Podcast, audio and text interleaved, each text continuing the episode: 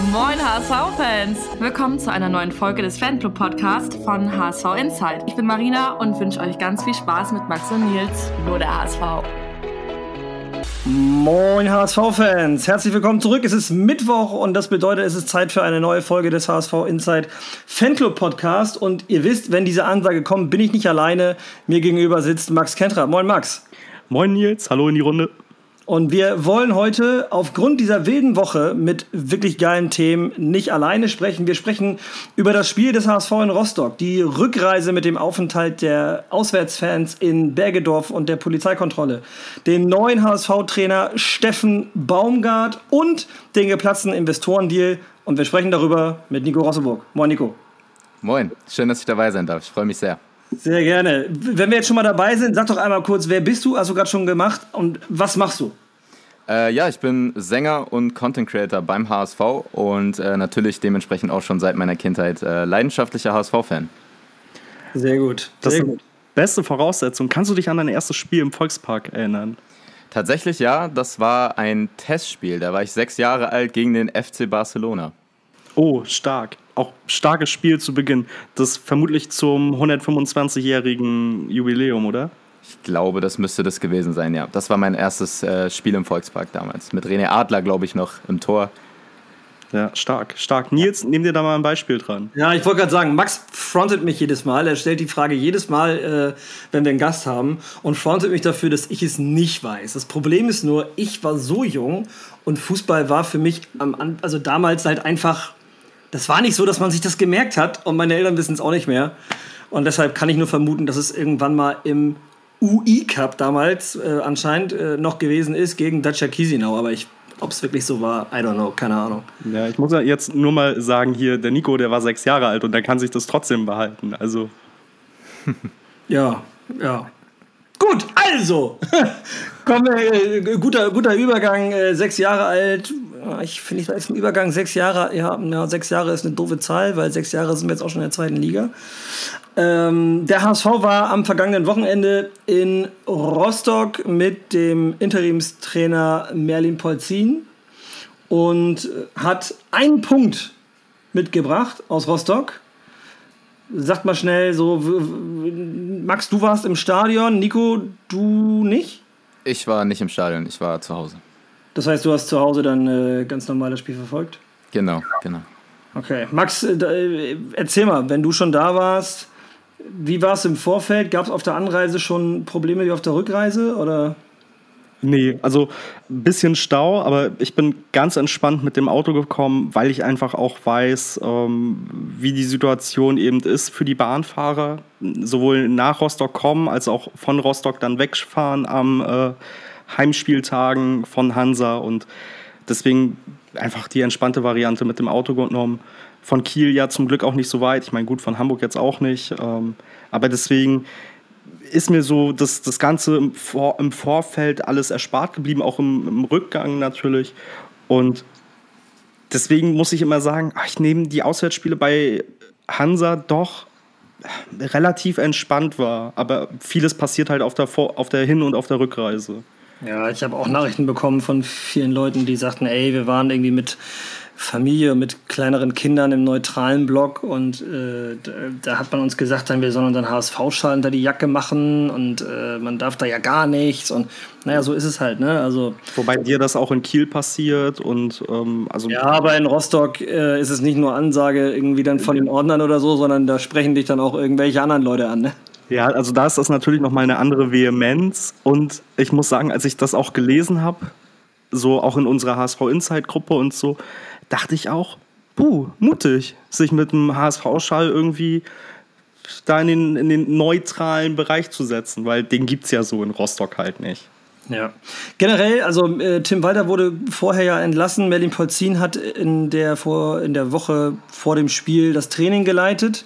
Und ich muss sagen, ich finde es für Merlin Polzin eine relativ undankbare Situation, weil du nur wenige Möglichkeiten hast, wirklich irgendwie krass was zu verändern, vor allem wenn du irgendwie nur vier, fünf Tage Zeit hast. Nico, wie, wie siehst du das? Ist es, ist es für Merlin Polzin, war es für ihn wirklich eine richtige Chance oder war es schon auch echt undankbar aufgrund der Situation, dass der HSV sich gegen die Mannschaften aus dem Keller immer schwer tut? Ich äh, glaube tatsächlich sehr fest, dass es nicht an Polzin lag. Er hat ja versucht, defensiv ähm, etwas zu stabilisieren. Er hat Meffert immer versucht, in den Spielaufbau mit zurückzuziehen. Hat sozusagen dann auch teilweise mit einer, man kann es schon Fünferkette nennen, dann auch den Aufbau kreiert. Dementsprechend hat er ja versucht, da eine Stabilität reinzubekommen. Ähm, Jedoch ist es halt einfach dann auch wieder eine Anhäufung gewesen von individuellen Fehlern, die dann einfach auch auf eine Verunsicherung zurückführen. Dementsprechend war es für ihn eine mehr als undankbare Aufgabe. Ja. Ja, Schonlau hatte unter der Woche ja irgendwie ein, zwei Tage nach Trainingsantritt von Polzin gesagt, dass sie defensiv Form im Training gehabt haben, die sie so vorher nicht hatten. Und äh, dass die Mannschaft Merlin da auf jeden Fall vertraut. Ich, wir kommen nachher auch nochmal beim Thema Steffen Baumgart dazu. Natürlich die Frage ist, ob Steffen Baumgart da jetzt äh, so viel frischen Wind reinbringen kann, dass die Mannschaft sich in den Köpfen mal lockert. Max, wie siehst du das? Merlin Polzin, also der wird ja nun wirklich auch viel gelobt. Ähm, wir selber, äh, du warst jetzt ja zwar nicht dabei im Sommer, aber wir konnten eben ein Trainingslager äh, in Österreich erleben.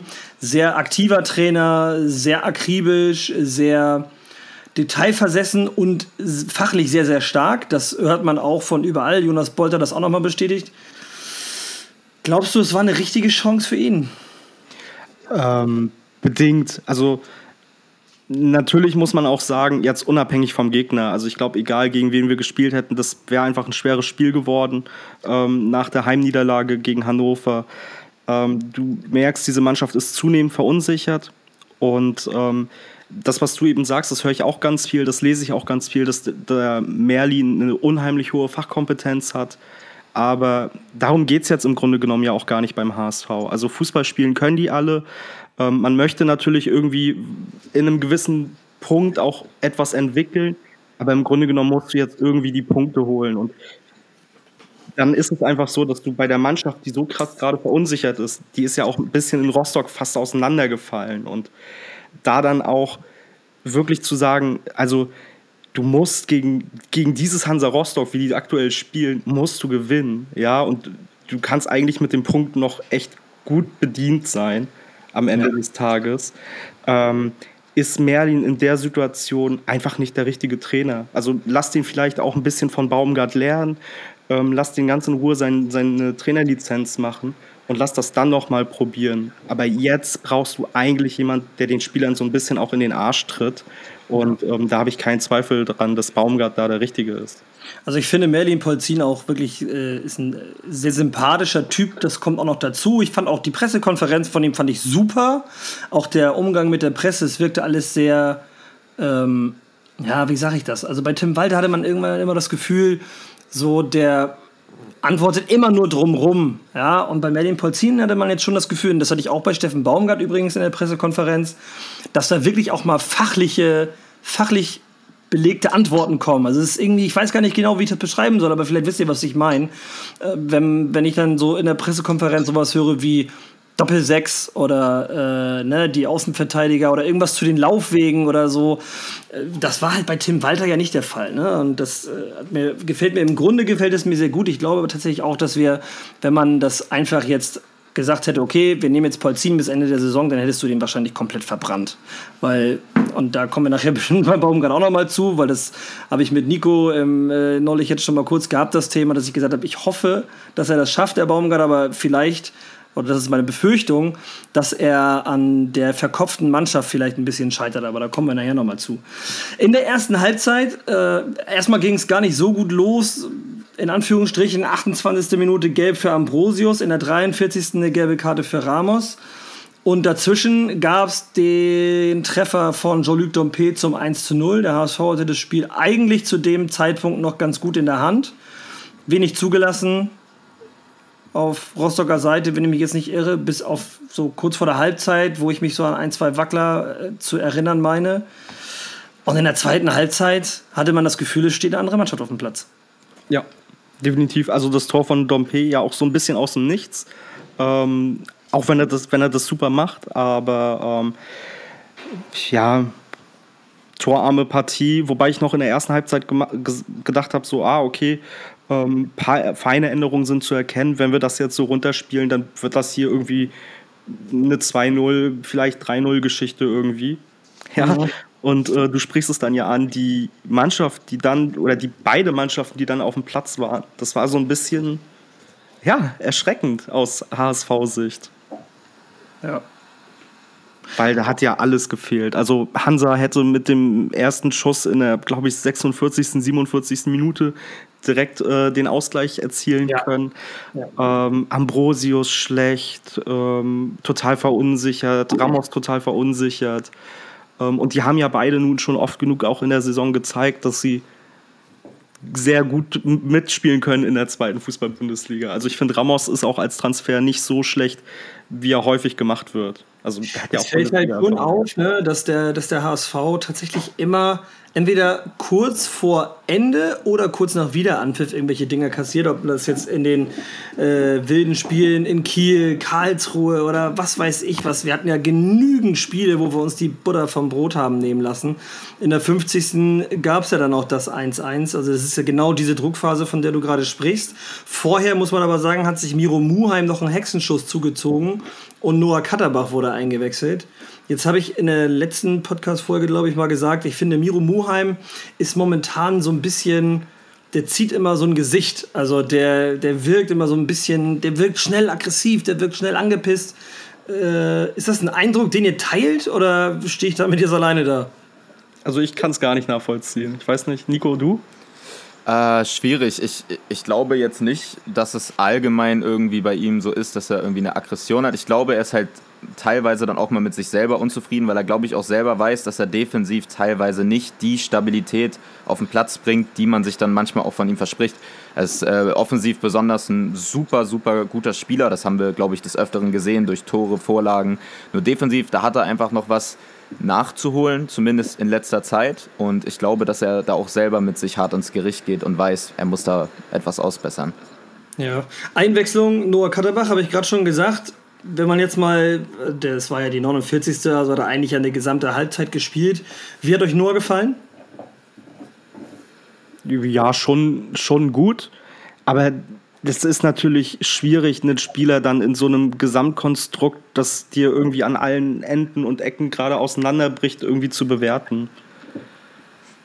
Ja, gehe ich mit. Gehe ich mit auf jeden Fall. Ist halt äh, auch schwierig, weil äh, er kommt natürlich aus einer Verletzung. Man hat jetzt nicht irgendwie bei ihm Schwächen gemerkt in dem Sinne, aber es war zumindest unauffällig, was nicht immer gleich heißt, dass es nicht gut war. Ähm, aber ich glaube, dass es einfach noch zu kurz ist, da jetzt zu sagen, er ist noch viel stärker, als es Moheim gerade ist. Ich glaube, das werden besonders auch dann äh, die Trainingsleistungen in nächster Zeit entscheiden, wer da die Nase vorn hat. Ja, Trainingsleistung, geiler Übergang, als hätten wir es abgesprochen, weil in der 71. Minute jemand eingewechselt ist, den, äh, dessen Einwechslung und dessen Kaderplatz ich nicht mehr nachvollziehen kann, ohne es böse zu meinen, weil Königsdörfer einfach seit Monaten nicht das abruft, was er kann. Das gilt auch für andere Teile der Mannschaft, das will ich damit gar nicht ausschließen. Ähm, Ramsey wurde eingewechselt und hat dann ein vom Mittelfeld aus, ich glaube von der Mittellinie in etwa, versucht durch den Innenverteidiger und den Außenverteidiger Van der Bremt in dem Fall einen Rückpass auf den Torwart zu spielen, den weder einer der Verteidiger bekommen kann, noch der Torwart, sondern wirklich nur der Stürmer. Äh, ja, einfach ein Pass in freien Raum und da ist halt auch dann gar keiner außer Gudjonsson. Ähm, Wahnsinn, das wie, wie, eine Torvorlage. Ja. Ja, nur auf der falschen Seite, ne? Le leider ja. Ähm, wobei da ja dann jetzt auch in den letzten Tagen eben ein, ein Bericht kam, der ja doch schon, glaube ich, ähm, Bände spricht über die, die Situation von Königsdörfer beim HSV. Und Sehr unzufrieden gewesen, dadurch, dass er im Sommer gab es irgendwie ein Angebot von Young Boys Bern, 3 Millionen. Sturm Graz. Sturm Graz, Entschuldigung, genau, Sturm Graz, 3 Millionen Euro Angebot für Königsdörfer. Der HSV hat abgelehnt. Und Königsdörfer war da wohl ja, sehr angefressen davon, hat sich dann auch irgendwie mit Tim Walter wohl nicht mehr so ganz so gut verstanden. Ich hoffe, dass er sich jetzt, und das wird es ja zeigen, ob es äh, eher so eine Sache ist, die er vielleicht gestreut hat, ja, oder ob er wirklich sich jetzt nochmal durchbeißt. Weiß ich nicht. Also ich, ich als Profi hätte einen anderen Selbstanspruch Ich denke mal, da geht es euch vielleicht anders. Wenn wir alle kicken würden, so, dann hätte man eher den Anspruch, sich trotzdem irgendwie durchzubeißen. Willst ja trotzdem spielen, willst ja trotzdem auf dem Feld stehen vor 57.000 im Volkspark. Ich weiß nicht, ob ich da irgendwie dann ja, wobei, wenn es menschlich mit dem Trainer, wenn es menschlich mit dem Trainer nicht mehr passt und da sind wir ja nun zu, zu weit weg, um das beurteilen zu können. Aber da glaube ich schon, das ist halt wie im normalen Job, wenn es da irgendwie mit dem Chef nicht mehr passt, dann hast du vielleicht noch irgendwie die Mannschaft oder die Kollegen, die das so ein bisschen retten können. Aber ähm, er hat dann ja auch zunehmend immer weniger Spielzeit bekommen, ähm, hat dann vielleicht auch durch seine Leistung im Training das äh, eben dann auch nicht mehr gerechtfertigt. Aber wo jetzt da irgendwie der Schuldige in Anführungszeichen ist, das können wir halt nicht beurteilen. Und da jetzt irgendwie mit dem Finger pauschal auf den Spieler zu zeigen und sagen, der muss sich einfach nur mehr zusammenreißen und einen Arsch hochkriegen, das ist mir auch irgendwie zu einfach. Ja, aber ich glaube auch, dass äh, generell im Profifußball schnell, wenn ein Spieler mal irgendwie das Gefühl hat, er wird nicht genug mit einbezogen, dann ist es des Öfteren auch mal gerne, okay, dann wechsle ich halt. Ähm, das ist weniger irgendwie heutzutage, da der Fußball eben auch so schnelllebig ist, ähm, das oftmals so als letzte Notlösung gesehen wird. Aber wir sehen es ja auch bei einem Ambrosius, der äh, ja überhaupt gar keine Rolle gespielt hatte unter Walter ähm, der sich zumindest dann wieder äh, vor David auch geschoben hat und sich auch wieder in die Mannschaft eingebracht hat. Dementsprechend, es ist ja alles möglich und ähm, dementsprechend kann ich auch verstehen, warum der HSV sagt, ey, so einen jungen, talentierten Spieler, den wollen wir jetzt nicht sofort abgeben. Ja, ja. Dann äh, ja, gab es eben dieses 2 zu 1. Am Ende gab es den äh, Ausgleichstreffer in der 86. von Bobby Glatze nach Vorlage von Ferrei. Und ich muss euch ganz ehrlich sagen, ne, ich habe dann echt gedacht, boah Mann, ey, also nach dem Tor, lass die jetzt nicht wieder so einen Nackenklatscher kriegen und nochmal irgendwie, dann irgendwie Hansa macht das 3-2 oder so. Bitte, lieber Gott, macht das nicht. Dann war es am Ende knapp, dass wir sogar vielleicht noch hätten gewinnen können, aber ja, ist dann nicht mehr geworden. Da ist irgendwann auch die Spielzeit vorbei. Ja, wobei ich da sagen muss, also ähm, Grüße an Matteo Raab, der uns da echt den Arsch gerettet hat, weil ähm, das eine Ding in der, in der Schlussminute. Ähm, ich sag ja, genau, das ist ja das Ding. Ne? Also, wie er den pariert hat, muss man ihm ganz klar sagen. Bockstark gehalten, das Ding wir können jetzt noch über Matteo sprechen, aber es würde den Rahmen sprengen. Ich finde auch er hat gute Dinger gehalten, aber so richtig viel Sicherheit strahlt er noch nicht aus. Kann man aber auch nicht, wenn man wenig Spielpraxis hat. Deswegen wäre ich da ganz, ganz vorsichtig. Also das ist gar keine, überhaupt nicht als Kritik zu verstehen jetzt bitte, weil dass er halt vorher wenig gespielt hat, da kann er ja wenig für. Nee, das ist auch nicht, nicht seine Schuld. Ähm, in dem Sinne, das ist auch unglücklich, dass er jetzt in zwei Spielen gespielt hat und wir uns da irgendwie sechs Gegentore gefangen haben. Das hätte unter Ferro genauso laufen können. Nur ja. da muss ich das Thema einmal ganz kurz aufmachen, weil ich eigentlich vor der Aufstellung ganz fest der, der Meinung war, dass Polzin wieder Ferro ähm, ins Tor stellt. Und ich hoffe wirklich auch, dass Baumgart Ferro wieder ins Tor stellt. Und die Begründung, die Polzin dann auf der Pressekonferenz ähm, dargelegt hat, war für mich so nicht nachvollziehbar, weil ähm, der meinte, also natürlich hat er erstmal Matze gelobt und die Leistungen im Training und so weiter und meinte dann, ähm, ähm, warte, wo habe ich es? Ähm, dass es ihnen wichtig war, ähm, Stabilität in die Mannschaft hineinzubekommen. Und dann denke ich mir so, ja, aber kriegst du Stabilität in die Mannschaft rein, indem du einen Torhüter, der eine Woche vorher sein erstes Ligaspiel für den HSV gemacht hat, oder kriegst du nicht die Stabilität dann über einen Daniel Heuer Fernandes rein, der seit zwei Jahren oder drei Jahren Stammtorhüter beim HSV ist, ja. der die Abwehr kennt, der diesen ganzen Apparat kennt, von dem du auch weißt, das ist ein Lautsprecher auf dem Platz, der dirigiert seine Vorderleute, der, der packt die auch mal an. Ähm, Matteo ist aktuell noch nicht der Typ, kann sich da natürlich auch entwickeln, aber ich erwarte jetzt nicht von Woche 20 auf Woche 21, dass der diesen Sprung macht. Und das, ja. finde ich, ist ein viel größerer Unsicherheitsfaktor, da den Torhüter nicht zu wechseln, als ihn wir hatten, wir hatten das ja schon, ne, wo wir dann gesagt haben, ey, also selbst wenn Heuer Fernandes nicht an der Leistungsgrenze ist für sich selbst, also nicht das Maximum seiner eigenen Leistung abgerufen hat. Und das war ja in den Spielen vorm Torhüterwechsel trotzdem auch der Fall. Äh, und selbst wenn auch Matteo dann so stark trainiert, dass er sich das verdient hat, ist die Frage, ob du in dieser Phase den Torwart wechselst, eben weil du Unsicherheiten bringst und eben weil der Heuer Fernandes eben da Sicherheit ausstrahlt, einfach weil er das jede Woche spielt, dieses System. Ne? Ich glaube, nach wie vor, dass die Torwarttrainer da einen großen Anteil dran haben an der ganzen Geschichte und dass deswegen auch nicht zurückgewechselt wurde, weil du unter Umständen damit Matteo dann auch ganz kaputt machst. Ich könnte mir aber sehr gut vorstellen, dass am Sonntag Heuer Fernandes wieder im Tor steht. Da bin ich mir eigentlich sogar fast sicher. Wie gesagt, ich hoffe es wirklich sehr und natürlich entscheidet das immer ein Konstrukt, aber Merlin Polzin war dann letzte Woche ja der Hauptverantwortliche, der dann schlussendlich ja, diese Entscheidung trifft. Interimstrainer, ne, musst du dich ja schon auch ein bisschen darauf verlassen, was die Torhüter-Trainer sagen. So, also, weil die trainieren ja die Torhüter. Ja, also, ja aber dann, dann finde ich die Begründung nicht richtig. Also vielleicht ist es dann, dann das, ja. Ähm, ich glaube, wenn auch Baumgart ähm, nächste Woche mit oder jetzt am Wochenende mit Matteo startet, dann geht Ferro im Sommer. Das glaube das, das glaub ich nicht. Da ist ja bei Sven Ulreich oder Jürgen Pollersbeck auch nicht gegangen. Aber Nico, was glaubst du denn? Wer, wer steht denn am Sonntag im Tor? Also ich glaube, was wichtig ist, man darf nicht vergessen, bei aller Unsicherheit, die äh, Heuer Fernandes in den letzten Spielen hatte, der hat uns äh, die Jahre zuvor den Allerwertesten gerettet. Und zwar uns ja. überhaupt erst in diese Position gebracht, dass wir vom Aufstieg träumen durften. Und gerade dann, wenn so ein Spieler von so einem Format mal schwächelt, genau dann musst du auf ihn erst recht setzen und ihm erst recht das Vertrauen geben, zu sagen, ey, du hast uns hier gerettet, jetzt retten wir auch dich und geben dir das Vertrauen. Und da zu wechseln, finde ich grob fahrlässig. Und das ist keine ja. Kritik an Raab, sondern einfach eine situationsbedingte ähm, reale Entscheidung. Ja, ich sage, ich hätte es ich auch nicht gemacht. So, ähm, aber ja, ob man, die Frage ist, also es ist halt dann schwierig, dann einfach direkt wieder zurückzurudern. Ne? Das, ja. Wobei das, das man ja auch begründen kann. Also wenn man dann sagt, so, ey, hier, äh, sind gerade irgendwie andere Sachen wichtig und Matteo, du kriegst noch deine Zeit zum richtigen Zeitpunkt, ähm, glaube ich, dass der auch jetzt nicht in, in einen mentalen Breakdown verfällt. Ja, sondern das, das ganz normal annehmen kann. Und der kennt ja auch grundsätzlich die Rolle also die er beim HSV hat und mit der er zum HSV gekommen ist. Deswegen da ja zu sagen, du machst den Spieler dann kaputt, weiß ich nicht.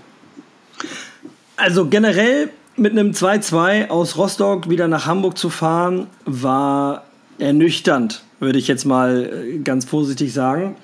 Da wusste man aber noch nicht, dass der ganze Tag noch schlimmer wird. Und äh, er ist insofern, oh, oh, wobei eine Sache noch kurz zu Merlin Polzin, zu dem Spiel, bevor wir zur Polizeiaktion kommen. Äh, ganz wichtig, ist es mir, und da weiß ich, ich spreche auch für euch an der Stelle zu sagen, Merlin Polzin ist am, äh, im Spiel gegen Hansa Rostock nicht als Cheftrainer oder so gescheitert, wie die Bild versucht hat, das so zu suggerieren. Ähm, ist einfach eine undankbare Aufgabe, wenn du halt einige Spieler hast, die sich aufgrund ihrer Leistungen sowieso komplett ausschließen. Ja, ein Öztunali, eigentlich auch ein Königsdörfer, ein Nemeth, der äh, einfach mal einen machen muss, dann platzt, glaube ich, bei dem auch der Knoten. Der ist aber bis jetzt unglücklicherweise noch nicht geplatzt. Dann hast du eben dieses Torwartproblem Problem, diese Torwartfrage. Und dann ist es einfach schwierig und so viel kann man dann halt nicht ändern. Du kannst ja nicht mit Baccariata auf einmal irgendwie im zentraloffensiven Mittelfeld spielen oder mit, ne, das funktioniert halt nicht.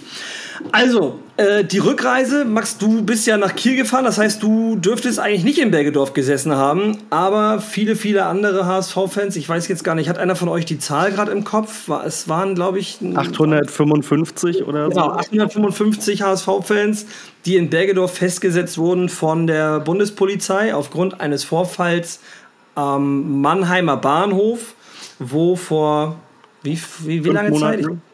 Vor fünf Monaten? Äh, Vor dem Auswärtsspiel in Elversberg, also jetzt dann praktisch äh, passend zum äh, nächsten Spiel. Ja, da sind HSV und BVB-Ultras aufeinander getroffen.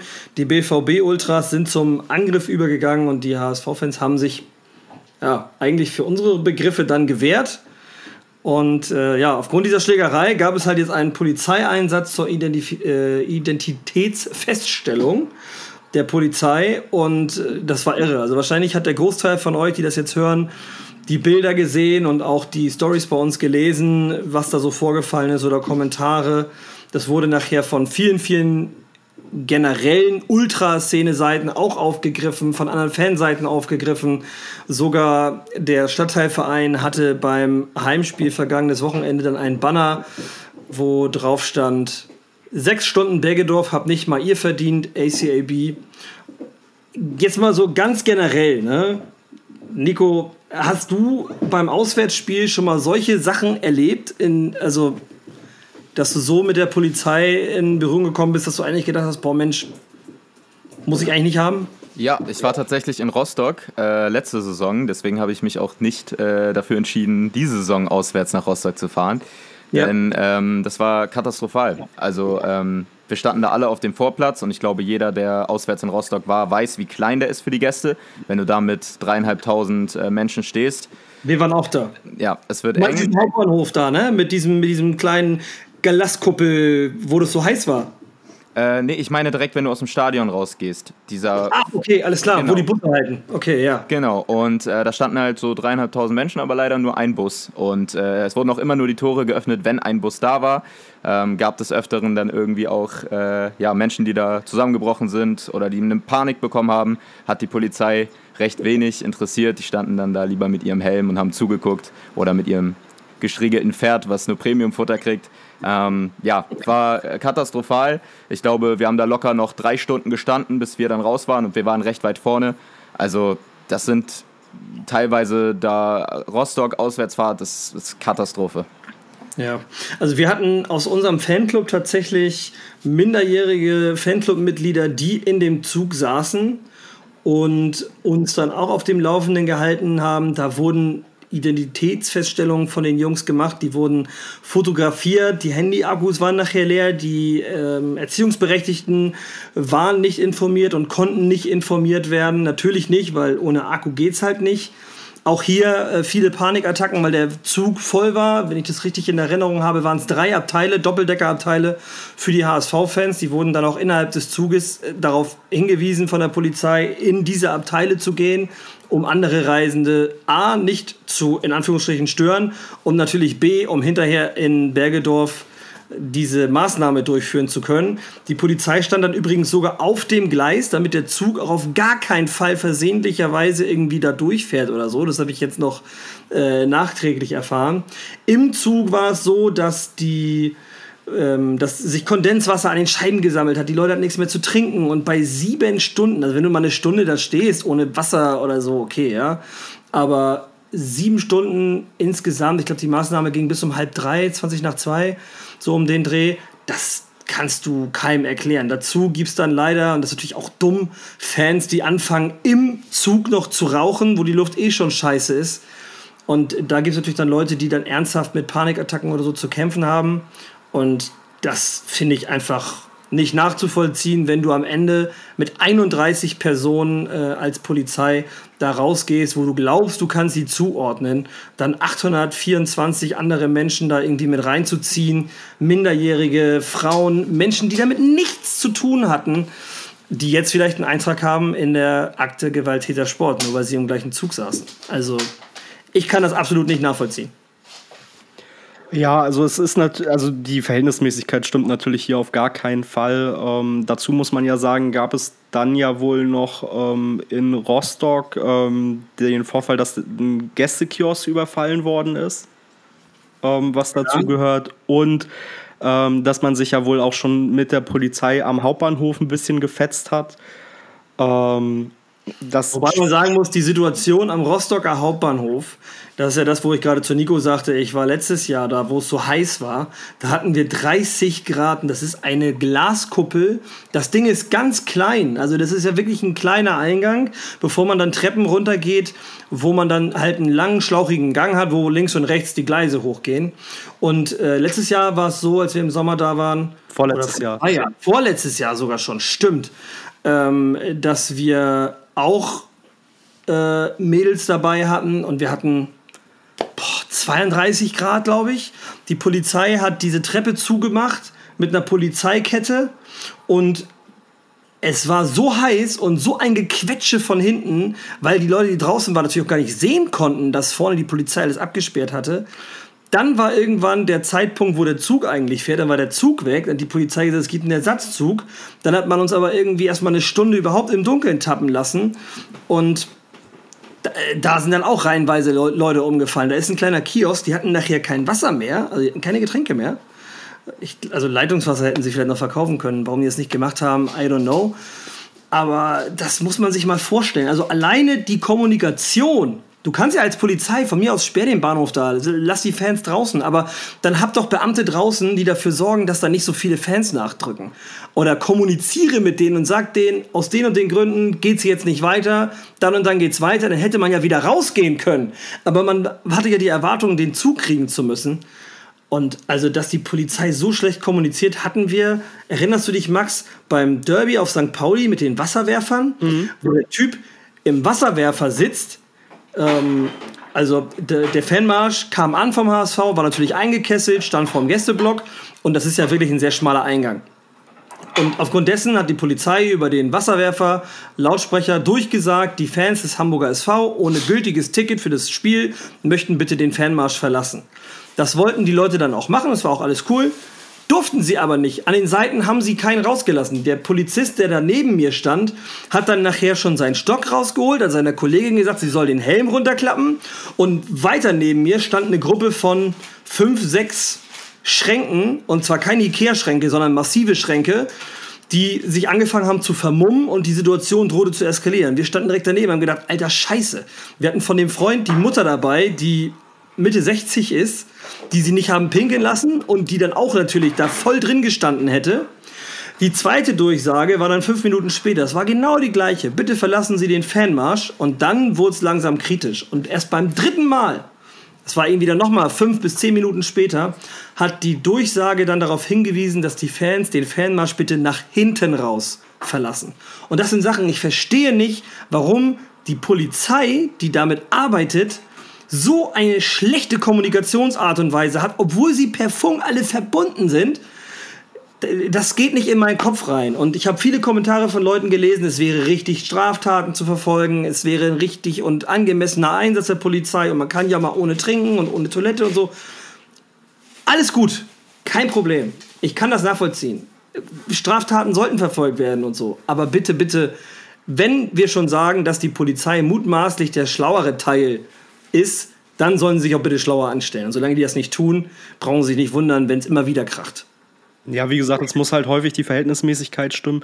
Ähm, ich fand diesmal in Rostock, zumindest die Sachen, die ich erlebt habe, da hat man schon aus den letzten Jahren auch dazugelernt. Also ähm, letztes Jahr war oder die letzten Saisons war es immer so, dass wenn du aus dem Bahnhof rausgekommen bist, beziehungsweise auf diesem Bahnhof Vorplatz dann standest, ähm, da hattest du, wie halt, wenn du, durch wenn du ins Stadion reingehst, so eine Verengung durch, ich nenne es jetzt mal Bauzäune. So. Das hatten sie diesmal nicht, sondern dass du halt, ähm, wenn du da auf die Busse wartest, dann standen da halt drei Beamte. Natürlich war dieses Gelände so weitläufig abgesperrt. Ähm, aber du hattest jetzt nicht, dass du so krass an diesen Eingang irgendwie gedrückt worden warst, sondern dass man da schon guckt, dass man da so ein bisschen ähm, das Ganze aufweicht. Und auch am Stadion ähm, war, das, war das ähnlich, wie Nico auch gesagt hat. Also normalerweise, also du stehst dann ja, bis die Busse da sind. Diesmal war, war es so, es standen schon zwei Busse da. Ähm, du musstest nicht so lange stehen, zumindest ich war relativ schnell aus dem Stadion raus. Es kann natürlich sein, wenn du dann noch die Mannschaft verabschiedest und ein bisschen brauchst und hinten dran bist und vielleicht nochmal auf Toilette gehst, das, dann stehst du da erstmal, weil die Busse natürlich erstmal wegfahren und dann kommen erst wieder neue und so weiter. Ähm, aber ich finde, man hat da schon ein bisschen auf jeden Fall in Rostock dazugelernt und ja. es versucht irgendwie schon fanfreundlicher zu machen. Nichtsdestotrotz, du bist als Gäste, Gästefan einfach nicht gerne gesehen in Rostock. Ja, weder bei dort an. Du bist auch als Gästefan selbst ja nicht gerne in Rostock. Also, ja. das muss man auch mal sagen, ne? du willst auch schnell wieder weg. Ja. Frei nach dem Motto, wir fahren nach Haus, ihr müsst hier wohnen. So, ne? Also die Rost wobei Rostock schon schön ist, das äh, muss ich ja als Rostocker auch sagen. Aber es ist, ähm, also man hat, man hat schon, man hat schon gelernt daraus. Und ja, bist nicht willkommen als Gästefan, weder bei, bei den Fans der Heimmannschaft noch irgendwie bei der Polizei. Die ist auch froh, wenn sie dich schnell wieder weg hat. Und ähm, deswegen, aber ich habe schon das Gefühl gehabt, diesmal in Rostock, ähm, das ein bisschen was passiert wurde ein bisschen besser, ja. Okay. Und im Idealfall verlassen wir die Liga ja dieses Jahr und müssen uns dann mit Rostock erstmal gar nicht rumärgern. Ja, das wäre mal eine Maßnahme, überfällig. Also, ich kann das nicht gutheißen. Ich finde, das wird komplett überzogen und ich glaube, so viele andere Vereine, Fans und äh, Gruppierungen und überhaupt. Sogar die Grünen haben sich dazu geäußert, wo ich gedacht habe, oha, Mensch, krass. Ähm, dass es ein völlig überzogener, ja gut, die müssen ja irgendwie Stimmen fangen, ne? Ja, normal. Äh, dass es ein überzogener Polizeieinsatz war und dass es äh, auf jeden Fall nachgearbeitet werden muss. Das äh, steht, glaube ich, außer Frage. Hat die Linkspartei nicht auch in der Bürgerschaft einen Antrag gestellt oder will einen Antrag stellen? Linkspartei? Ja. Ja, gut, die stellen ja immer irgendwelche Anträge. Und ganz ehrlich, die sind mit der Polizei genauso feind wie die Ultras von Hansa Rostock. Also, das ist, das ist völlig egal. Ja, ich wollte ja nur sagen, dass, dass ich zumindest gelesen habe, dass sie einen Antrag gestellt haben oder Antrag vorbereiten, ähm, dass dieser Polizei. Ähm, Einsatz eben nochmal ähm, untersucht wird, ja, in der Hamburger Bürgerschaft. Also, muss. Also man äh, noch kurz hinten dran, dann sind wir mit dem Thema durch, würde ich sagen.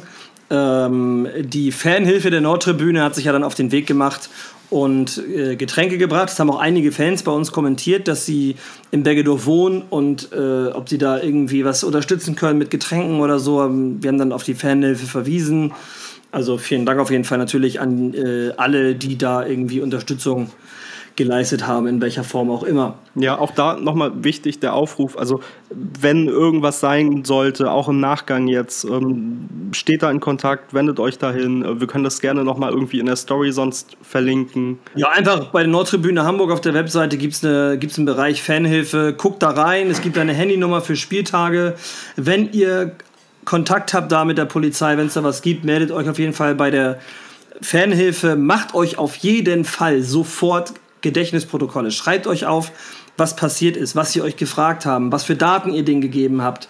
Weil äh, oft ist es halt so, dass die Polizei sich auf jeden Fall in grauen Bereichen bewegt. Ob es jetzt eine Verkehrskontrolle ist, wo sie dir in die Augen leuchten, was sie eigentlich nicht dürfen, weil es eine ärztliche Untersuchung ist was aber halt keiner weiß, weil darf ich mal kurz in die Augen leuchten, dann denkt man sich, ja gut, ich habe ja nichts gemacht, ja klar, mach ruhig.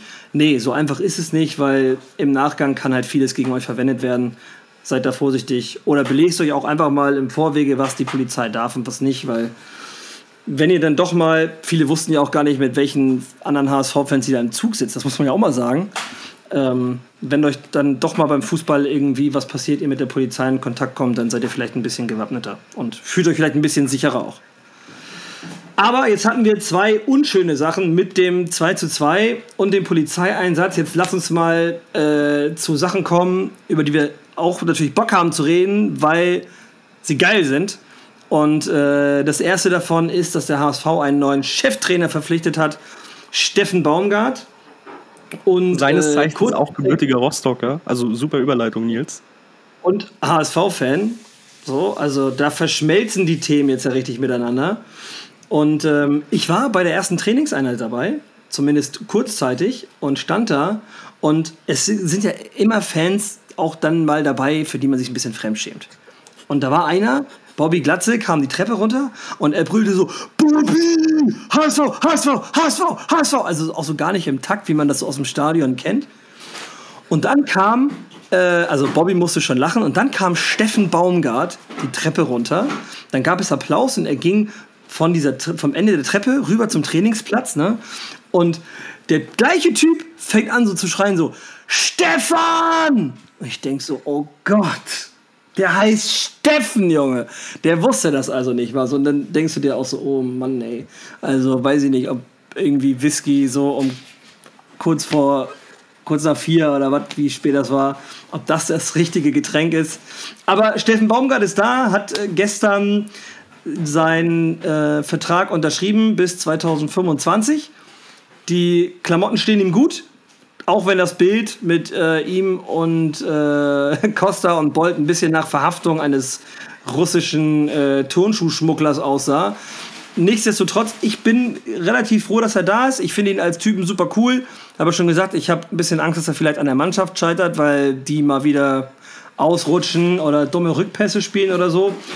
Jetzt will ich aber natürlich mal wissen, wie ist es bei euch? Nico, Steffen Baumgart, Wunschlösung, ja, nein. Und was ist so dein Gefühl zu dieser Verpflichtung? Ja, es gab ja, glaube ich, zwei Optionen, die man hätte gehen können. Entweder man holt einen Feuerwehrmann klassisch, dass man sagt, man äh, spielt nochmal äh, irgendwie mit allen Mitteln auf Aufstieg und danach guckt man im Sommer nach einer langfristigen Lösung. Oder man holt sie direkt Und äh, ich habe das auch immer schon gesagt, dass äh, Steffen Baumgart mein absoluter Lieblingstrainerkandidat ist. Jedoch äh, ja, habe ich auch gedacht, hm, vielleicht entscheidet er sich dann auch mal für einen Bundesliga-Club, dass er sozusagen ne, da oben auch bleibt. Aber er hat sich für seine Liebe entschieden, können wir natürlich nur gutheißen. Und ich freue mich wirklich riesig, dass er da ist und glaube auch, dass da langfristig was werden kann. Er ist ja auch jetzt erstmal bis 2026 hier. Max, wie ist bei dir? 25 ähm, geht am Vertrag. Aber ähm, ja, also ich, ich bin happy, ähm, auch wenn ich auf der Pressekonferenz so dachte, so, er ist natürlich auch irgendwo ein bisschen Typ Walter 2.0. Ähm, aber ich weiß nicht, ob euch das aufgefallen ist, aber er hat schon so eine Strategie, mit Fragen umzugehen, die ihm jetzt nicht so gefallen oder die du, Nils, dumm nennen würdest. Nee, wieso? Ja, weil. In der PK meinst du? Hä? In seiner Pressekonferenz? Ja, weil er, er, er, er wiederholt dann die Frage und meint, das ist aber eine interessante Frage. Seine Pressekonferenz war mega mäßig. Die, mega, ja. Also auch, Also, die hat auf jeden Fall ein bisschen, bisschen, bisschen Klassikerpotenzial jetzt schon, wenn ich dran denke, ähm, dass, dass er dann sagte, so von wegen, ja, also jeder Fußballfan kennt das, man wechselt öfter die Frau als den Verein.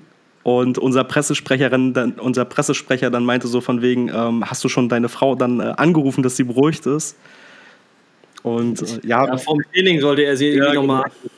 Nee, ich fand seine Pressekonferenz super, auch wie er geantwortet hat und so. Also ich weiß gar nicht, was, hier, was du mir jetzt unterstellen willst, weil äh, nee, nee, nicht, nicht von Baumgart-Seite. Ich unterstelle dir, dass du. Dass Ach, du von der die- Presse! Ja, Ach so, ja, gut, ich meine, dass ich die Leute vom Abendblatt und von der, von der Bildzeitung gefressen habe, das wissen wir ja nur alle, oder? Also. Das sollte auch beim letzten angekommen sein. Und wie gesagt, er hat sich da schon diese, ach, das ist ja eine interessante Frage, äh, Strategie scheinbar zurechtgelegt. Ich bin mal gespannt, ob wir das jetzt in den nächsten Wochen häufiger hören werden. Ja, ja, ja, ja, ja. Ich habe äh, im, äh, wann war denn das? War das im letzten Podcast? Ich glaube ja. Mit, wo es um Noah Katterbach ging? Ja.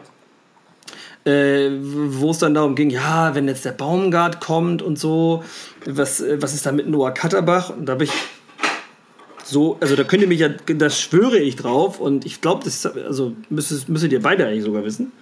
Äh, ich habe gesagt, der hat es halt schwer, ne, wegen Jonas Hector. Der kam an dem ja nicht vorbei.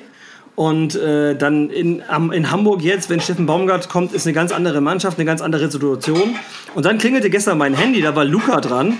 Liebe Grüße an der Stelle. Ihr, ihr kennt ihn ja, drei Meter groß, zehn Zentimeter breit, muss beim Duschen hin und her springen, damit er nass wird. Ähm, der rief mich an und sagte, Krüger, der Baumgart hat dich zitiert. Ich denke, was? Mit dem. Ja, der hat genau das gesagt, was du gestern gesagt hast, hier über, äh, über Jonas Hector und Noah Katterbach.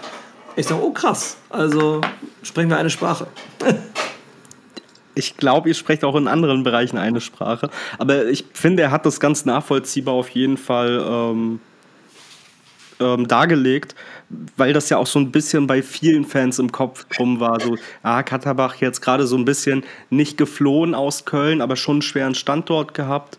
Und ähm, Baumgart hat das eigentlich die Situation sehr sachlich analysiert und auch für den letzten vermutlich nachvollziehbar dargelegt. Ja, hat er sogar gesagt, so Noah hat sich sehr gut weiterentwickelt, auch menschlich und so, hat er sich nicht hängen lassen, gehört zu den, gut, gehörte zu den besten Jugendspielern, die wir hatten in Deutschland, also in seinem Jahrgang. Das, äh, also da gab es auf jeden Fall ganz viel Lob. Jetzt ist aber natürlich die Frage, wir haben jetzt heute beim Training gesehen, eine Doppelspitze mit Bobby Glatzel und Andras Nemeth. Jetzt ist die Frage, wie geht es jetzt weiter mit der Aufstellung des HSV fürs Spiel gegen Elversberg? Nico, was glaubst du denn? Wie wird Steffen Baumgart den HSV jetzt in Elversberg aufs Feld schicken? Ja, es gibt ja immer äh, zwei Optionen, das hat er ja auch schon gesagt. Also was sicher ist, ist, dass er mit einer Viererkette agieren wird. Das finde ich auch gut, weil wenn wir jetzt auf einmal auf eine Dreierkette umstellen, mitten in der Saison, das ja, führt immer zu Verunsicherung. Ähm, ich glaube, das ist jedem bewusst, deswegen das schon mal gut. Und ja, wird spannend sein, ob er in dem klassischen 4-2-3-1 spielt oder ob er Raute spielt mit zwei Stürmern. Beides ist ja sehr typisch für Baumgart. Ähm, ja, ich glaube, wir werden die Null nicht sehen. Das äh, hat er aber auch selber schon gesagt, äh, wo man dann auch wieder zu dem Punkt kommt, Walter ähnlicher Typ. Jedoch glaube ich trotzdem, dass er auf eine gewisse Art und Weise auch anders ist. Sein Spielsystem geht sehr viel auch über Flanken, was Bobby Glatzel sehr gut in Szene bringen könnte, der auch nochmal wirklich aufgeht. Und ähm, ja, ich glaube auch, dass da eine grundlegende Sicherheit reinkommen wird durch sein energisches Gegenpressing. Durch dieses ständig Anlaufen, ständig äh, versuchen, den Ball hoch abzufangen. Ähm, denn das ist genau das, was tatsächlich die Gegner gegen uns getan haben und immer damit Erfolg hatten unter Walter. Uns hoch anlaufen und auf einmal konnten wir gar nichts mehr. Dementsprechend glaube ich, dass das ein super Pendant ist, plus seine Menschlichkeit. Ich bin gespannt, wie es ausstellungstechnisch wird, aber ich glaube, wir sehen eine Verbesserung. Ja, ich war ja, wie sagte ja gerade, ich war kurz beim Training und äh, ich habe noch nie einen Menschen so laut pfeifen und rufen hören auf dem Trainingsplatz des Hamburger SV wie in dem Moment Steffen Baumgart. Das war unglaublich, ohne Witz. Also da habe ich echt gedacht, krass. Ja, spannend. Also Max, was, was sagst du? Glaubst also erwartest du auch eher eine Doppelspitze oder ähm, weil im Endeffekt wir haben ja nur zwei Stürmer mit Bobby Glatzel und Andras Nemeth, wobei man ja sagen muss, Königdörfer sieht sich auch eher als Stürmer als als Flügelspieler. Aber äh, anscheinend, also wenn man jetzt dem Training äh, das Training rannimmt, dann hat Nemeth vielleicht sogar die Nase vorne. Ja, also mal abwarten. Aber ich glaube auch, ähm, dadurch, dass er ja auch auf der Pressekonferenz sich da so offensiv in diese Richtung geäußert hat und meinte, er, es ist bekannt, dass er gerne mit einem zweiten vorne drin spielt. Ähm, glaube ich, werden wir das in Zukunft, ob wir das jetzt gleich sehen werden, weiß ich noch nicht, aber wir werden es auf jeden Fall in Zukunft häufiger sehen. Ja, das denke ich auch. Und äh, ich freue mich auch drauf, weil der Fußball durchaus interessant ist.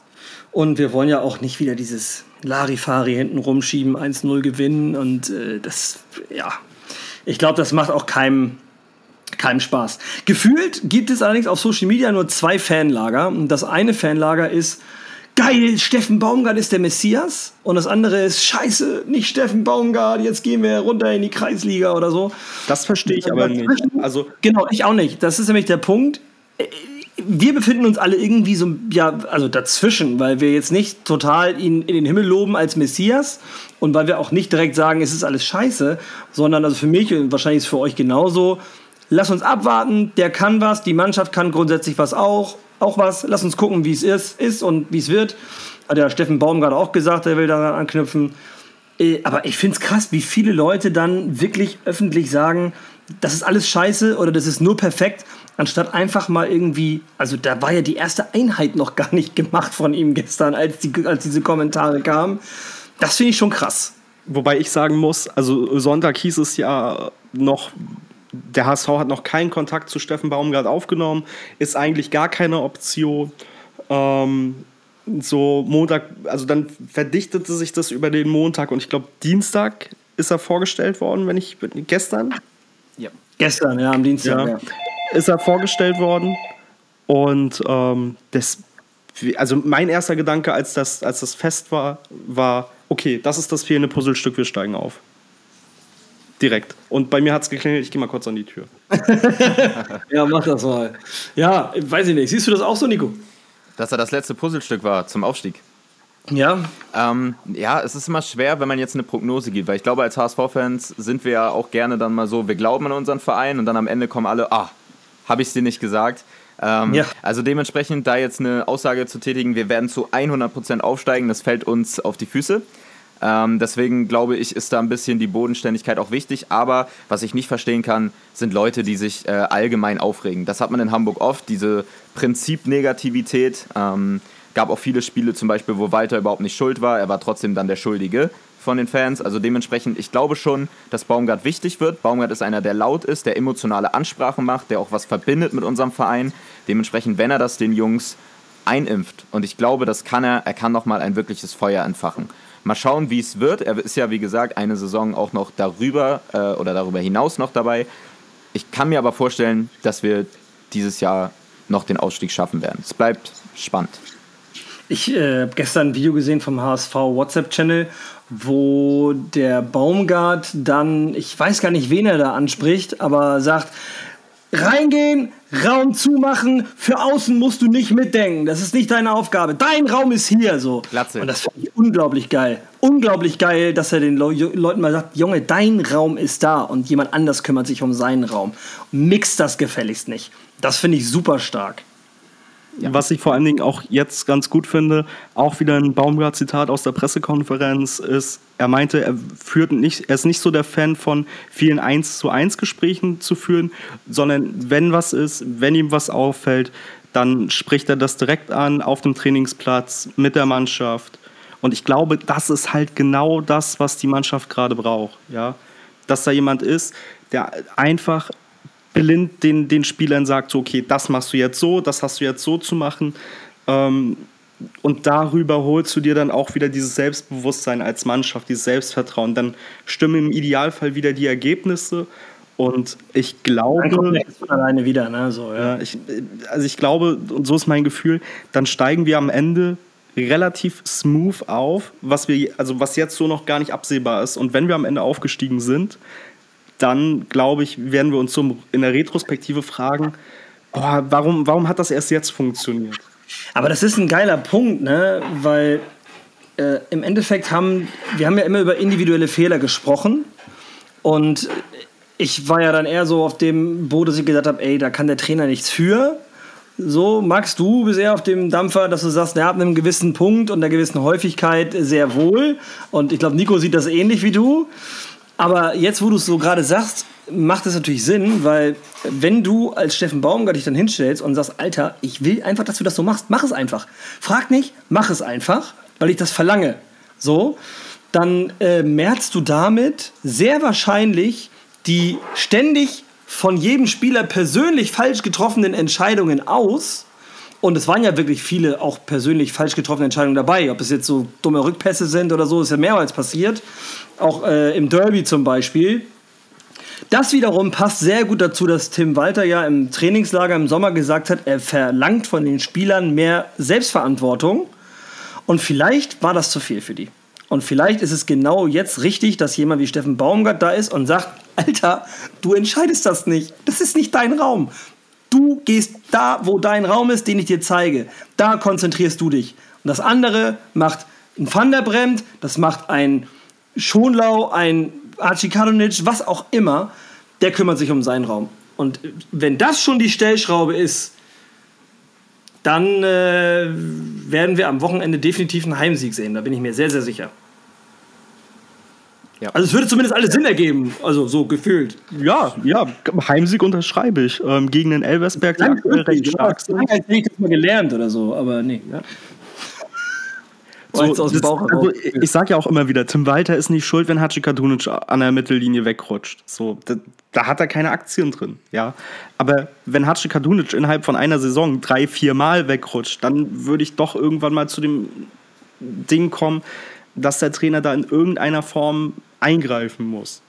Ja, und sei es dann bei der Personalie an sich oder sonstiges. Ja, ja und das, das, das Ding auch bei Tim Walter, der hat ja immer so spielen lassen. Also ich kann mich noch daran erinnern, da haben wir in Kaiserslautern verloren, ähm, da hat Jonas Meffert gefehlt und da hat er Reis auf die Position gesetzt und es wurde so ein bisschen erwartet von Ludovic Reis, dass er diese Meffo-Position eins zu eins ausfüllt, womit Reis komplett überfordert war. Ja, das ist dann in dem Sinne nicht die Spielerschuld, wenn der dann da falsche Entscheidungen trifft, weil er in einem Gesamtkonstrukt in eine Rolle gepresst wird, die nicht seine ist sondern dann muss ich als Trainer mein System dementsprechend anpassen an die Leute, die ich gerade zur Verfügung habe. Und ich kann dann nicht mit einer Defensive so spielen lassen wie mit einem fitten Schonlau oder einem fitten Vuskovic, wenn ich einen Ramos da habe, der seit drei Wochen da ist und einen Ambrosius habe. So, dann funktioniert das nicht. Und wenn ich mich ja. dann nicht umstelle, dann haben wir halt am Ende des Tages das Resultat, dass Tim Walter halt eben nicht der Trainer ist, mit dem wir aufsteigen. Ja, ich glaube auch, ähm, ja, es waren viele individuelle Fehler dabei, aber du kannst auch individuelle Fehler erzwingen. Wenn ich nämlich sehe, dass ähm, ein Van der Bremt alleine, ähm, alleine steht im Sechserraum und die Innenverteidigung steht mittlerweile über der Mittellinie positioniert und er ist da ganz alleine, dann ist das eigentlich schon dieses, okay, du musst diesen Fehler jetzt eigentlich machen oder du hast maximal Glück gehabt. Das ist dann so ein 50-50-Ding, wenn der Spieler mal individuellen Bock hat, kann das niemand mehr auffangen. Und äh, dementsprechend ist es jetzt auch ein guter Ansatz und keine Rückentwicklung, nur weil man sagt, man holt einen offensiven Trainer. Denn du hast jetzt hier nicht zweieinhalb Jahre Offensivfußball gespielt, um dich jetzt hinten reinzustellen und eine Grillparty da hinten zu veranstalten. Ähm, das ist nicht der Weg. Es geht daran, äh, Stellschrauben zu justieren und das ist das Wichtige. Und ich glaube, da sind wir mit Baumgart gut beraten. Ja, glaube ich auch. Alles klar. Ja, dann haben wir, also ich weiß nicht, Steffen Baumgart, glaube ich, äh, ganz gut abgefrühstückt, das Thema. Und haben eins, worauf wir uns freuen können. Man merkt auf jeden Fall, es ist ein, äh, eine Aufbruchsstimmung gerade wieder entstanden, auch wenn es viele Leute gibt, die in irgendeins dieser beiden Extreme, alles gut oder alles schlecht, verfallen sind. Das ist aber typisch beim HSV, deswegen äh, braucht man sich darüber nicht großartig wundern.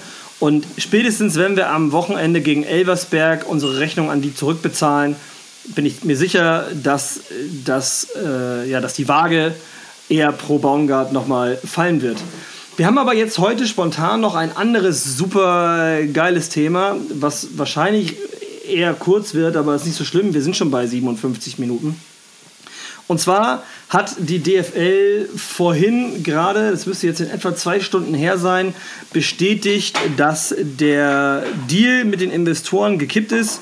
Wortwörtlich hat der DFL auf der Webseite geschrieben, dass das Präsidium der DFL den Partnerprozess nicht weiterführt.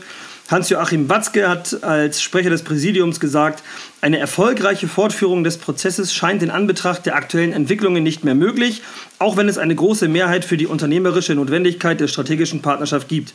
Der deutsche Profifußball steht inmitten einer Zerreißprobe, die nicht nur innerhalb des Ligaverbands zwischen den Clubs, sondern teilweise auch innerhalb der Clubs zwischen Profis, Trainern, Verantwortlichen, Gremien, Mitgliederversammlungen, Fangemeinschaften für große Auseinandersetzungen sorgt und die mit zunehmender Vehemenz den Spielbetrieb, konkrete Spielverläufe und damit die Integrität des Wettbewerbs gefährden. Und äh, am Abschluss steht hier noch dass, ähm, ein interessanter Satz, der in der Mitte noch steht vorher. Gleichwohl darf nicht verkannt werden, dass es diesem Votum aufgrund der Vorgänge um Hannover 96 an breiter Akzeptanz fehlt. Und unten steht, dass das Präsidium einstimmig zu der Überzeugung gelangt ist, auf Grundlage des Beschlusses vom 11. Dezember 2023 von seinem Abschlussermessen in der Form Gebrauch zu machen, den Prozess nicht fortzusetzen und nicht zum Abschluss zu bringen. Also ein großer äh, Tag eigentlich sogar für den deutschen Fußball, muss man sagen. Ihr habt das äh, ja dann eben auch schon irgendwo erfahren von dem Statement und ähm, ich kann mir eure Antworten vorstellen, aber Nico, fang mal an und dann Max, wie steht ihr dazu, dass das jetzt eingestellt wird von der DFL? Ja, ich war natürlich für den Investoren ein. Nein, kleiner Spaß am Rande. Natürlich war ich ganz klar dagegen. Äh, ich habe ehrlicherweise wenig Lust, dass wir später sagen müssen, äh, heute ist Google Pixel Bundesliga. Ähm, und ich bin einfach sehr froh, dass diese Proteste da noch angekommen sind viele Sky-Moderatoren haben ja des Öfteren da mal gesagt, hm, so ein Protest geht so weit und das bringt jetzt alles nichts. Und doch, liebe Freunde, es hat genau das gebracht, was wir uns erwünscht haben, nämlich dass deutscher Fußball ehrlich bleibt. Und ich freue mich lieber alle zehn Jahre auf einen deutschen Champions League-Sieg, aber dafür mit ehrlicher Arbeit, als dass ich das jede, jedes Jahr feiern darf, nur mit dem Wissen, ähm, dass wir Investoren haben. Also ich bin froh, dass der Tennisball unser Messias war in dem Fall. Und äh, ja, ist doch eine gute, gute Nachricht für den deutschen Fußball. Max? Gehe ich grundsätzlich mit. Ähm, ich glaube, wir werden uns trotzdem in Zukunft nicht ganz dem Thema verschließen können. Nichtsdestotrotz ist doch gut, wenn man jetzt nicht auf der einen Seite sagt, okay, wir müssen jetzt, um irgendwie unseren Prinzipien treu zu bleiben, diesen Deal irgendwie durchbumsen, sondern man, man, sagt, ihn, man sagt ihn erstmal ab. Und ähm, vielleicht kommen beide Seiten einfach nochmal an den Tisch, können ein Konzept ausarbeiten, wie man irgendwie vielleicht zu einem guten Mittelweg kommen könnte. Und äh, dass wir dann halt nur alle fünf Jahre statt alle zehn Jahre den. den durchgebumst, hat den, durchgebumst hat den Deal hier nur die deutsche Fanszene, das muss man mal ganz klar so sagen. Ja. ähm, dazu auch gleich nochmal was. Aber ähm, nee, also ich finde die Entscheidung erstmal richtig. Ich glaube, damit ist das Thema grundsätzlich nicht vom Tisch. Ähm, aber vielleicht kann man dann dort äh, sich einfach für die Zukunft nochmal an einen Tisch setzen und irgendwie ein Konzept ausarbeiten, was man nicht so auf Biegen und Brechen irgendwie versuchen muss durchzusetzen, sondern wo man dann alle Leute wirst du ja eh nie in ein Boot kriegen, aber dass du zumindest einen Großteil dann dementsprechend auch ähm, einfach mitnehmen kannst. Und ja. äh, Martin Kind hat sich ja am Montag bei Hard aber fair hingesetzt wie, wie der Bond-Schurke mit seiner Lederjacke. Und ähm, fand ich sehr amüsant, wobei ich da auch ein bisschen irgendwie Martin Kind in Schutz nehmen möchte. Also ich möchte, also das ist der letzte Mensch auf diesem Planeten, der von mir Sympathiepunkte kriegt. Aber dem kann man zumindest nicht vorwerfen, dass er sich da nicht stellt. Das machen viele andere Leute bei der DFL eben nicht. Ähm, ich glaube, Martin Kind genießt auch irgendwo ein bisschen seine Superschurkenrolle ähm, in der Öffentlichkeit. Man schon sagen muss, wenn man gesehen hat, ne, wenn Mia oder die, der, hier, die anderen beiden, wenn die irgendwie gesprochen haben, so wie er dann da durch den Raum geguckt hat, also maximal unsympathisch. Guck doch die Personen an, die mit, die mit dir am Tisch sitzen. Ja, ich glaube also. aber auch in der, also in seinen oh, Sphären ähm, sind das halt alles nur ganz, ganz kleine Lichter und ähm, der denkt sich halt, auf dem Geldberg, den er sitzt, auf dem er sitzt, kann er, kann er sich vermutlich fast alles erlauben. Ähm, nichtsdestotrotz, wie gesagt, einfach an der Stelle finde ich das ja gut, dass er sich grundsätzlich ähm, solchen Diskussionsrunden auch stellt und finde das dann eher von anderen Personen in der DFL nicht so gut, ähm, dass man dann immer irgendwie Martin Kind davor schicken muss. Ja. Schließe ich mich auch an. Aber ich glaube zum Beispiel, dass besonders Aussagen wie äh, Fußball gehört äh, den Unternehmen, der AG, KKG, was auch immer, was er da alles irgendwie von sich gegeben hat, das ja, klingt aus seiner, in seiner Welt als Unternehmer wahrscheinlich äh, plausibel. Aber ähm, das sind halt einfach alles Aussagen, wo mir auch ein bisschen dann die, die Weitsicht, das Transparente irgendwie dann auch gefehlt hat. Also klar, ne, man, soll, man sollte ihm trotzdem anrechnen, dass er sich dem Ganzen gestellt hat. Das machen viele nicht. So, da gebe ich Max absolut recht. Trotzdem, ähm, ja, schwieriger Auftritt von Martin Kind. Ja, sehe ich, äh, seh ich auch so. Also, ich, ganz ehrlich, ich habe das gesehen, habe gedacht, Alter, du hättest mal nicht Hörgeräte, sondern Gebisse machen sollen, wenn du die Zähne auseinanderkriegst. Also wirklich, der, der kriegt die Zähne nicht auseinander, der guckt die Leute nicht an, wenn die mit ihm reden. Und äh, ihr seht das jetzt nicht, aber ich verpetz die beiden jetzt, dass sie hier beide sich gerade den Arsch ablachen, weil ich gesagt habe, er soll sich, er hätte mal besser mit Gebissen gemacht, als irgendwie mit sonst irgendwas. Ey, also wirklich, ich, ich verstehe das nicht. Der, also so maximal unsympathisch. Der, Gott sei Dank, da muss man mal sagen, der Moderator, keine Ahnung, wie der heißt. Ich hatte erst befürchtet, dass es so ein bisschen so eine äh, Martin Kind Be äh, Beweihräucherungsshow wird. Und ähm, der Moderator, der aber nicht locker gelassen, ne, hat immer wieder nachgefragt, ja, Herr Kind, wie haben Sie denn jetzt gestimmt? Ja, aber Sie können doch jetzt hier einfach alles auflösen und das ganze Thema beenden.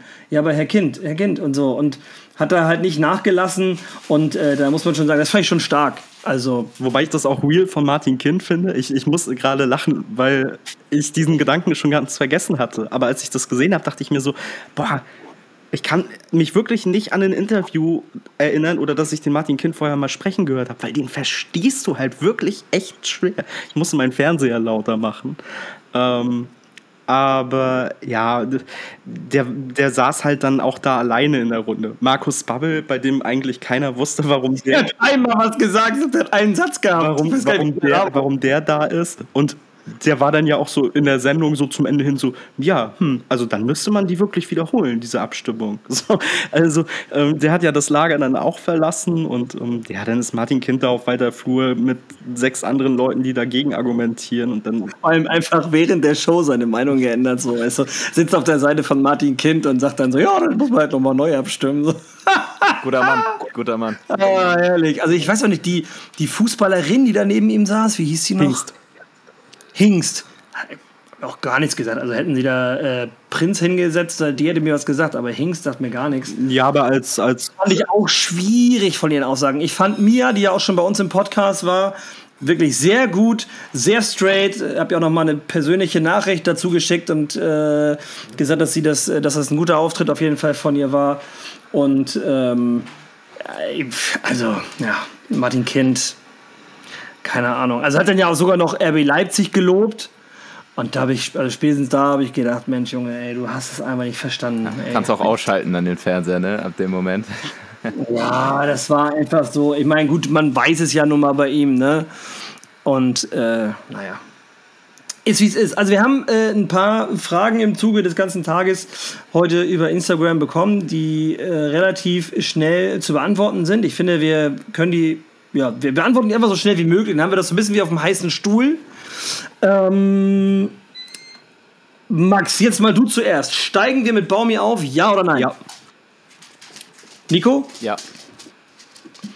Welcher Spieler gefällt euch diese Saison bis jetzt am besten? Max? Äh, Laszlo Benisch. Kann ich mir nur anschließen. Laszlo Benisch. Ich schließe mich bei Benisch auf an. Ich habe gar nicht gesagt, ob wir jetzt, äh, was ich glaube, ja, aber ich glaube auch, wir steigen auf mit Baumi. Wie beschreibt ihr euer Gefühl, wenn ihr daran denkt, dass am Sonntag Steffen Baumgart im Volkspark an der Seitenlinie steht, Nico? Adrenalin geladen. Max? Ah, ich strahle einfach ähm, wie ein Honigkuchenpferd, wenn ich da in die Arena reinstep. Ich freue mich auch sehr. Ich äh, bin auch hyped aufs Wochenende und habe auch wieder Bock aufs Stadion. Habe nur die Befürchtung, dass Max vielleicht aufs Feld rennt und Steffen Baumgart vor voller Liebe ums Bein fällt. Ja, wobei das, das mit dem Bein von Tim Walter, das kam ja nur zustande, weil Tim Walter 1,92 groß ist. Ähm, Steffen Baumgart ist, weiß ich gar nicht, weiß jemand, wie groß der ist? Nee, aber der ist kleiner und du solltest da ein bisschen aufpassen, weil natürlich die Gürtellinie sich dann ein bisschen verschiebt. Ja, als ähm, beide aus Rostock kommenden Menschen geben wir uns dann aber vermutlich einfach nur die Faust. Ähm, das kann sein. Ja. 1,78 ist der groß, der ist nur drei Zentimeter größer als ich, also ähm, braucht er sich um seine Beine keine Sorgen machen. Ja, sehr gut. Daran angeschlossen äh, der Tipp fürs Wochenende. Damit hat Max mich ja die ersten zwei Staffeln vom Podcast jedes Mal gequält am Ende und hat mich gefragt, wie ist denn dein Tipp? Alter, also ich weiß auch nicht, was der Junge schon wieder für Probleme Wollte hat. Wollte auch seinen Tipp abgeben. Der, ja, ich weiß auch nicht, aber. Hat jemand mitgezählt, wie, viele, wie oft jetzt das Bellen war? Nee, ich. Äh, ja, er diskutiert es hier gerade mit meiner Frau. Das ist.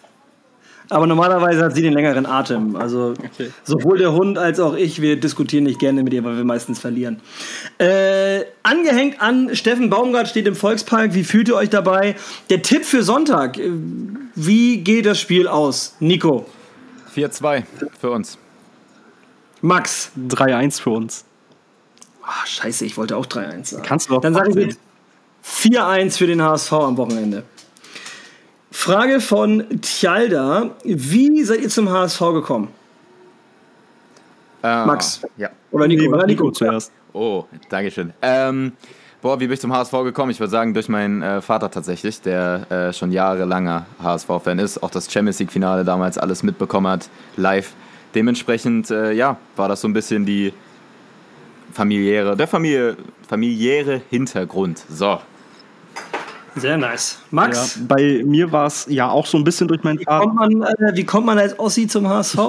ich, ich, bin ja früh in meinem Leben nach Kiel gezogen und ähm, mein Dad hat hier in der Firma ähm, Kollegen gehabt, die Dauerkarteninhaber waren und dann so diese ganzen Billo-Spiele, damals gegen die Mannschaften, die so rauf und runter gingen, Bielefeld, Bochum, Gladbach, Köln, ähm, da immer nicht hingefahren sind und dann halt öfter mal gefragt haben, hier, hast du nicht Lust, äh, zwei Karten zu nehmen und dann haben wir die genommen und ähm, ja, mit dem ersten Stadionbesuch ähm, war es praktisch um mich geschehen.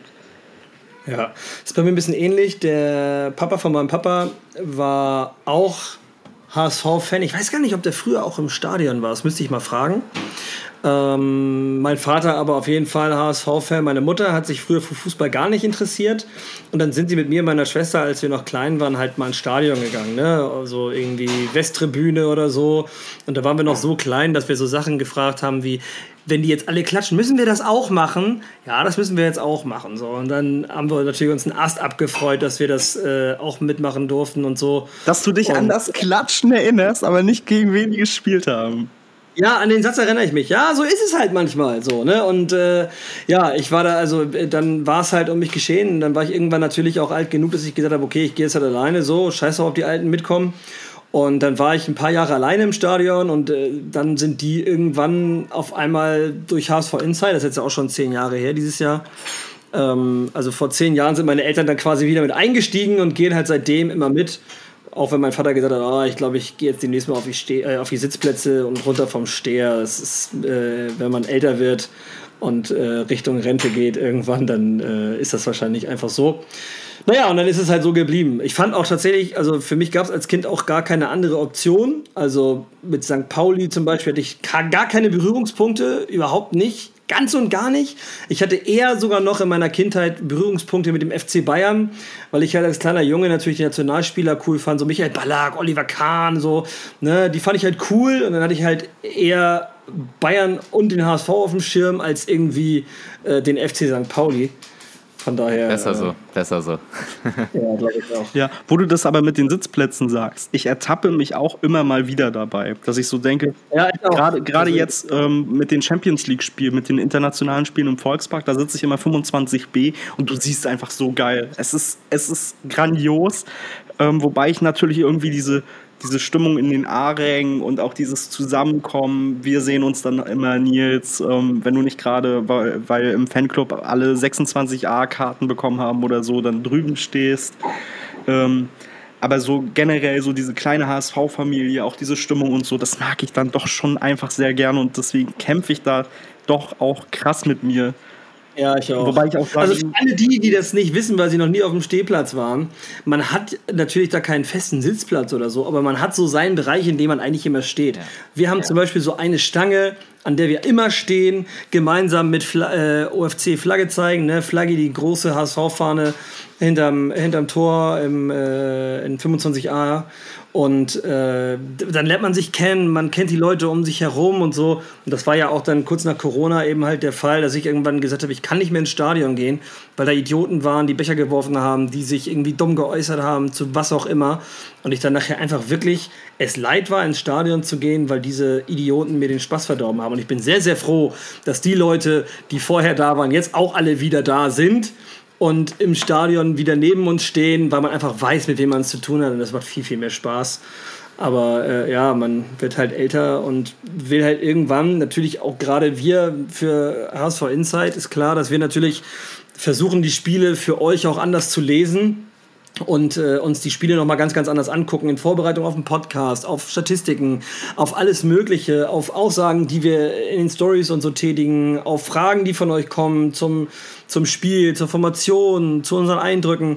Da guckt man ein Spiel nochmal ganz anders und das ist natürlich schwer, wenn du eine Fahne vor der Nase hast. Nichtsdestotrotz gehört die Fahne natürlich in den Stimmungsbus. Ja, auch generell. Also ich, muss, ich weiß nicht, wie das bei dir ist, ähm, wobei ich, aha, doch, ich glaube, ich kenne die Antwort. Aber ich muss auch sagen, ich bin da in den letzten letzten Jahren, gerade nach Corona, doch deutlich ruhiger geworden und betrachte das Spiel jetzt schon so ein bisschen mehr von außen, auch wenn der HSV spielt und sehe mich da jetzt gar nicht mehr als so Teil dieser, dieser supportenden Masse in, in, in diesem extremen Sinn. Wobei wir es aber machen, das muss man dazu sagen. Ja. Also wenn wir da sind, dann äh, machen wir auch mit. Also das ist ganz, ganz, ganz wichtig, das zu sagen. Dann, dann ist Feuer dahinter. Aber trotzdem habe ich so irgendwie in mir drin einfach so das, ich, ich nehme das ein bisschen distanzierter wahr mittlerweile und denke mir dann so, ach, jetzt aber halt irgendwie in 25b schön hinterm Tor sitzen und äh, sich das, das halt alles auch so, so angucken, ja, und supporten tut man ja trotzdem.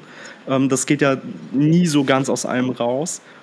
Ja, aber dann auch die Dauerkarte halt äh, fast doppelt so teuer. Ähm, ja, ja. Und du weißt, ich armer Student, ich, ich würde gern trotzdem weiterhin vier, fünf Mal im Jahr nach Barcelona fliegen. Ich wollte gerade sagen, um, um da noch Student, zu gucken. Spiele von Barcelona anguckt und Nationalmannschaftsfußball. Ja, genau, Nationalmannschaft ist teuer, Europameisterschaft wird wieder teuer ähm, und dann Zeit und so, ja. Mhm, deswegen muss ich als armer Student vermutlich ähm, noch erstmal ein bisschen weiter auf den, auf den A-Rängen Platz nehmen. Aber es ist, es ist okay, ich freue mich dann ja auch immer, dich zu sehen. Ja, das fehlt mir, das, das fehlt mir bei den internationalen Spielen. Also ich habe gesehen, du warst auch da gegen, gegen Marseille, aber wir haben 25 Jahre. Ja. 25 B. Hätte man hochwinken können. Ja, es ist so. Ja, also jetzt haben wir äh, Stunde 15. Ich würde sagen, das reicht auch. Wir haben noch eine letzte Frage, aber auf die können wir sowieso nicht antworten. Ich möchte sie aber gerne kurz vorlesen, weil sie sehr witzig ist. Und zwar hat jemand geschrieben, wer ist euer oder gefragt, wer ist euer Insider beim HSV? Und äh, das ist eine Frage, die ich immer wieder lese, gerade jetzt auch wegen Steffen Baumgart und so. Quelle? Fragezeichen. Quelle, vertrau mir, Bruder? Oder woher habt ihr das so? Also niemand von den Fanseiten oder so, weder wir noch HSV Newstime oder ähm, Sven Turner von Sky oder sonst wer, wird euch sagen, woher diese Infos kommen und ähm, ihr könnt euch aber bei uns sicher sein, dass wir uns das nicht ausdenken, dass wir Gerüchte klar kennzeichnen und dass wir eine Information, die wir zu irgendwas bekommen, immer mindestens doppelt checken und selbst dann noch abwägen, ob wir es rausbringen sofort oder nicht. In dem Fall müsst ihr uns also vertrauen, aber ganz ehrlich, also eine Quelle kann man halt natürlich auch einfach nicht verraten, weil dann war es die letzte Info, die man bekommen hat. Und oft hört man auch irgendwie Dinge über Umwege, ja, oder reimt sich was zusammen, wenn die Bildzeitung unabhängig von Sky auf einmal irgendeine Info rausbringt. dann äh, wird da in den meisten Fällen auch schon was dran sein und dann machen andere Informationen, die man selbst vielleicht irgendwo her hat, auch wieder viel mehr Sinn. Von daher könnt ihr euch darauf verlassen, dass wir Gerüchte kennzeichnen und alles, was dann fix ist, natürlich auch als fix vermelden. Ich bedanke mich bei euch beiden, dass ihr heute äh, ja, das mitgemacht habt. War jetzt relativ lange, hat aber Spaß gemacht. Vielen Dank an der Stelle. Und dann sehen wir uns am Sonntag alle im Volksparkstadion. Also nicht Angesicht zu Angesicht, aber wir werden alle da sein und äh, den Heimsieg des HSV mit Steffen Baumgart feiern. Vielen Dank. Nur der HSV. Danke auch. Nur der HSV. Nur der HSV. Ciao, ciao.